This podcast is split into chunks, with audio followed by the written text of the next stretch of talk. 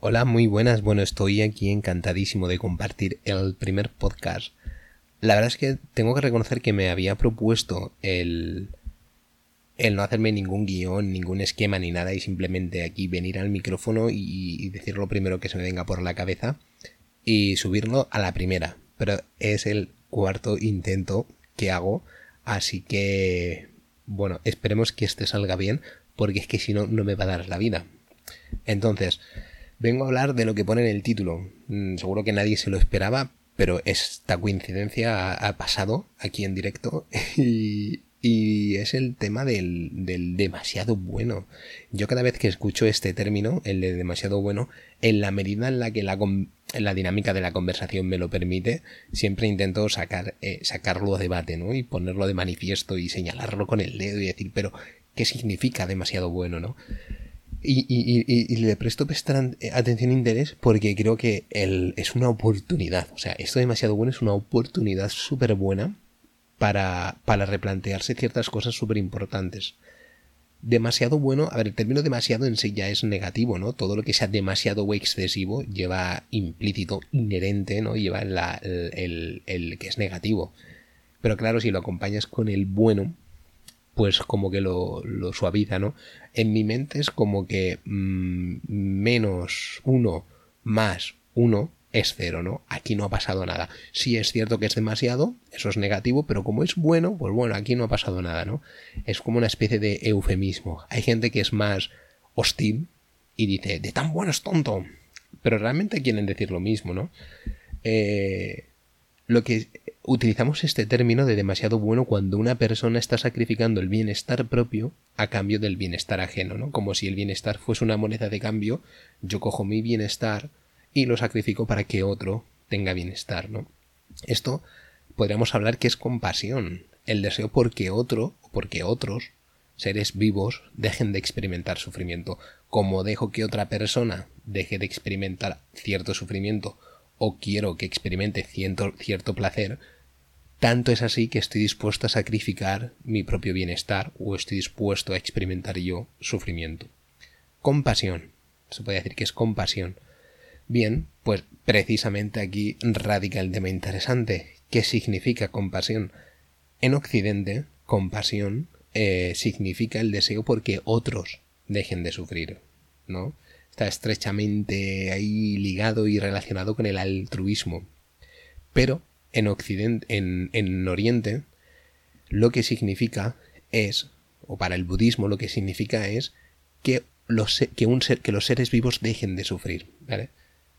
En el budismo la definición de compasión no, no implica que sea necesariamente otros. Puedes ser tú mismo. Claro, eh, en Occidente, si utilizamos la para referirnos cuando un ser vivo se desea a sí mismo bueno, cuando un individuo, mejor dicho, un sujeto se desea a sí mismo, una persona se desea a sí mismo dejar de sufrir, ¿vale? Cuando yo me deseo a mí mismo dejar de sufrir, se, se dice que estoy siendo autocompasivo. Hay dos palabras. Está la compasión para otros y la autocompasión para uno mismo. La compasión suena bien, suena altruista y suena genial, y la autocompasión suena egoísta. Entonces, en, en Occidente es totalmente. En, en Oriente, perdón, eh, en Oriente es al revés. En Oriente, eh, primero debes ser consciente de tu sufrimiento, primero debes dejarte a ti mismo, desearte a ti mismo, dejar de sufrir. Y solo cuando domines eso, únicamente cuando hayas logrado dejarte a ti mismo, desearte a ti mismo, desear, pum, desearte a ti mismo, dejarte experimentar sufrimiento, puedes deseárselo al resto. Esto es súper, súper interesante. Y esto lo leí sobre todo, en, lo leí en un libro de, pues hay algún friki que si has llegado a este punto del podcast, pues seguro que, lo eres.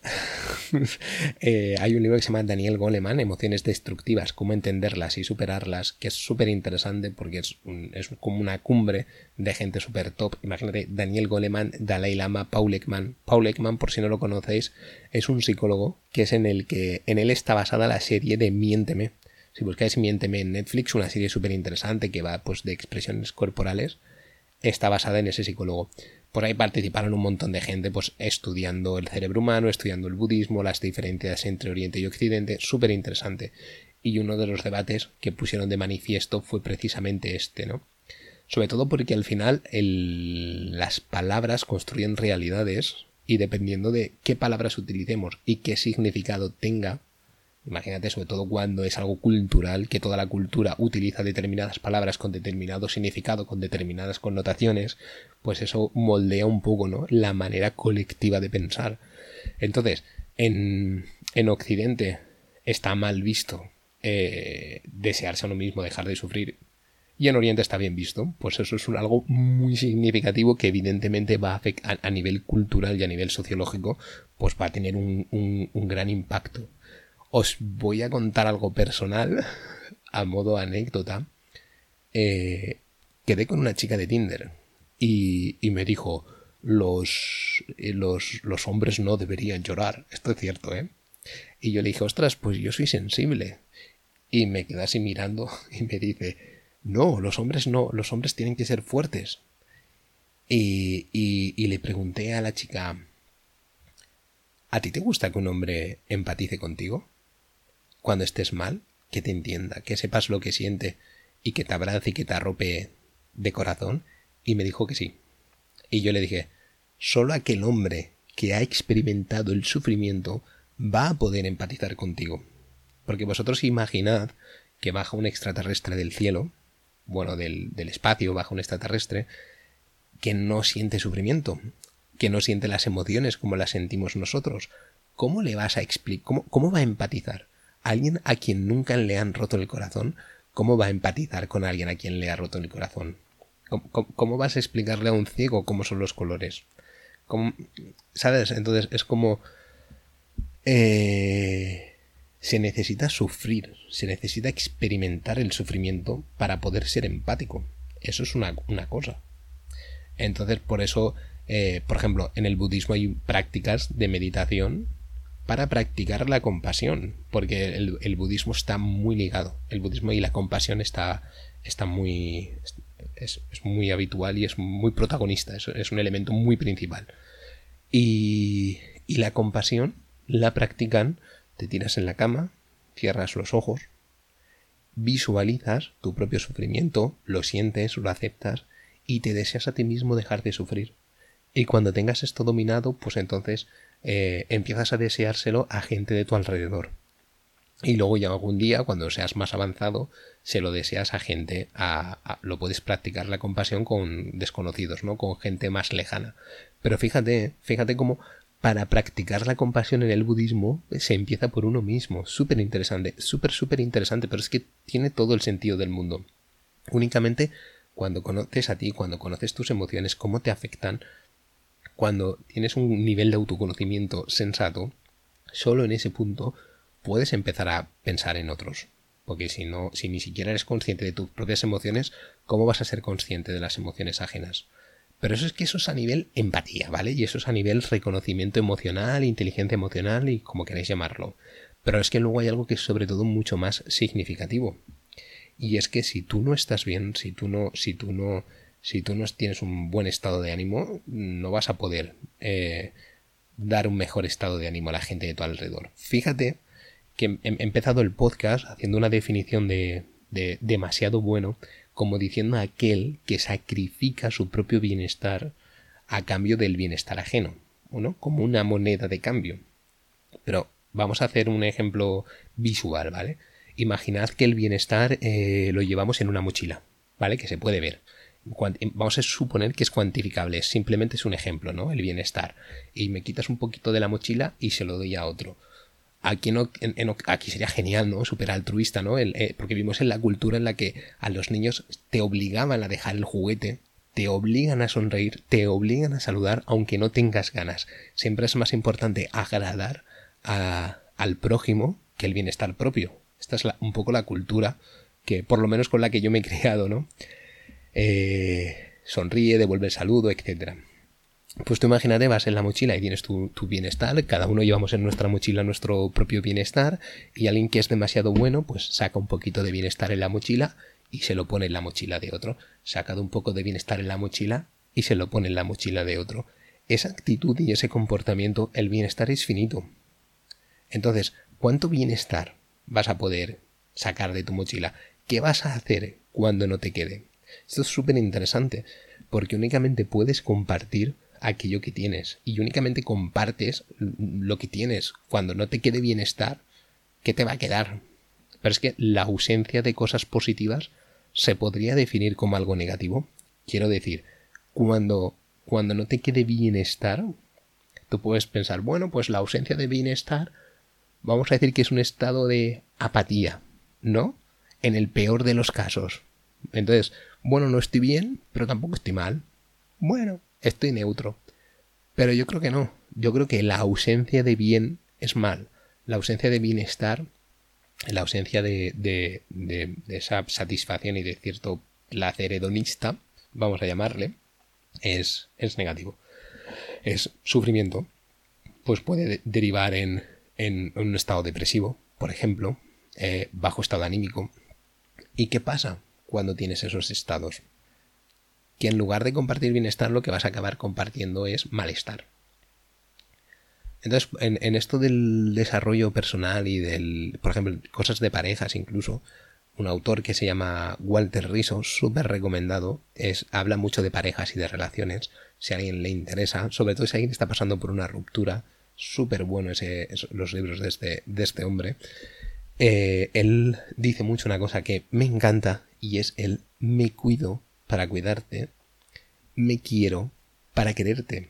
Porque es imposible amar a alguien si no te amas a ti mismo y es imposible querer a alguien si no te quieres a ti mismo. Y, y esto se extrapola en todos los sentidos, en, todas las áreas. ¿eh? Yo lo pienso, por ejemplo, con el deporte y el trabajo. Que, oye, ¿qué tiene que ver el deporte con el trabajo? A mí pasa muchas veces que, bueno, por, el tipo de trabajo que tengo, eh, digamos que mi trabajo como que nunca se acaba y siempre pues cuanto más trabaje más adelanto y, y todo mejor. Pero claro, yo me he dado cuenta de que en las épocas en las que me sumerjo de lleno en el trabajo para ser súper productivo y le dedico muchísimas horas al día, sí, eh, la verdad es que puede que, que, al principio sea muy, muy, muy productivo, pero empieza poco a poco a afectarme negativamente. Soy eh, más estrés, por lo tanto cuando la gente me habla en el trabajo soy menos pedagógico, soy soy mucho más reactivo, más impulsivo, me cabreo más, estoy a la defensiva. Sin embargo, cuando, en, las épocas, gracias a Dios, esa es la época en la que estoy ahora y espero que dure, en las épocas en las que me cuido más a mí mismo, en las que voy al gimnasio, ¿no? Libero las hormonas que se liberan cuando haces deporte, sobre todo de fuerza, las, las endorfinas, la dopamina, que regulan el estrés, ayudan a regular el estrés. Cuando me cuido a mí mismo y luego estoy en el trabajo y hay alguna situación de conflicto, como tengo el estrés mejor regulado, soy mucho menos reactivo, soy mucho menos hostil, soy mucho menos más violento y, y al final, fíjate, fíjate, me cuido hago deporte, estoy menos estresado y al final, ¿quién acaba beneficiado? Yo, evidentemente, pero también acaba beneficiada la gente de mi alrededor. Os pongo otro ejemplo. Yo tengo que cuidar a mis sobrinos de vez en cuando, ¿no? Y me ha pasado, por ejemplo, de ir a la playa a leer, yo solo, en soledad, cogerme un libro y, e irme a la playa. Y muchas veces me siento un poquito culpable porque algo en mí tengo una vocecita interior que me dice, joder, tío, te puedes haber traído a los sobrinos que no te cuesta nada y ellos estarían jugando en la playa mientras tú lees. Pero, pero claro, yo sé que no es así, porque realmente te los llevas y con el coche no paran de hablar, luego están leyendo, tío, y te molestan, están por ahí gritando, los tienes que estar supervisando. No, no, es, no es verdad. Cuando estás con un niño al final no te puedes relajar. Puedes leer, pero no puedes relajarte. Y yo voy para relajarme, voy para tranquilizarme, para desestresarme, para conectar con la naturaleza, para descansar.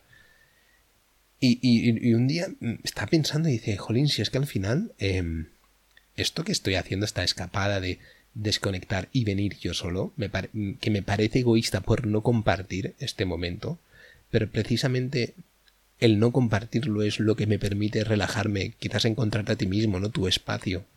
Y esto, aunque parezca que no, beneficia muchísimo a mis sobrinos, porque como estoy menos estresado, como estoy relajado, soy menos, igual que en el trabajo, soy menos reactivo con ellos, estoy menos a la defensiva, grito menos, hago más pedagogía cuando hay cualquier conflicto.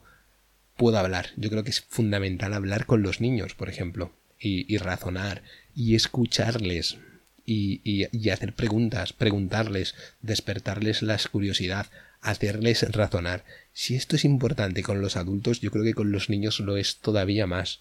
Y para tener la santa paciencia, porque a veces es santa la paciencia que hay que tener para hacer todo esto con un niño, pues a veces es muy importante pues estar descansado, estar relajado, estar desestresado. Y este es otro ejemplo del cómo me cuido para cuidarte. Me cuido para estar para cuidar a los niños, estar menos estresado y ser menos reactivo. Me cuido para cuidar a la gente del trabajo, a mis compañeros y lo mismo con la pareja. Me quiero, me cuido y tengo una buena autoestima. Cuando tengo una buena autoestima, no soy celoso, soy puedo dar más libertad, ¿no? La libertad no es algo que se da, es algo que se tiene, en teoría, pero la libertad también es algo que se quita. Entonces, mis celos no afectan la relación porque mi, autoestima me hace no estar a la defensiva. Y fijarse como ahora que, se entiende, ¿no? Que, que, tiene mucho sentido lo que dice el budismo, de que el, la compasión debe empezar desde, desde uno mismo para poder entenderla, para poder detectarla y cuando solo cuando tú estás bien puedes hacer bien al resto. Por eso cuando alguien dice demasiado bueno, a mí me saltan las alarmas, pero es que además me parece un tema hiper interesantísimo y es como, ¿cómo que demasiado bueno? ¿A qué te refieres? Y, y, y siempre es un tema de debate súper, súper, súper, súper interesante, ¿no? Porque yo creo que cuando alguien sacrifica su felicidad por la felicidad de otro, a corto plazo parece positivo, pero las consecuencias a largo plazo pueden ser muy, muy perjudiciales. Y básicamente esto era lo que quería compartir. Espero que te haya resultado por lo menos interesante. Oye, pues si te ha gustado, compártelo y te puedes suscribir si, si te ha gustado, pues porque subiré más en un futuro. Así que nada, gracias por llegar hasta el final y nos vemos en el siguiente si quieres. Chao.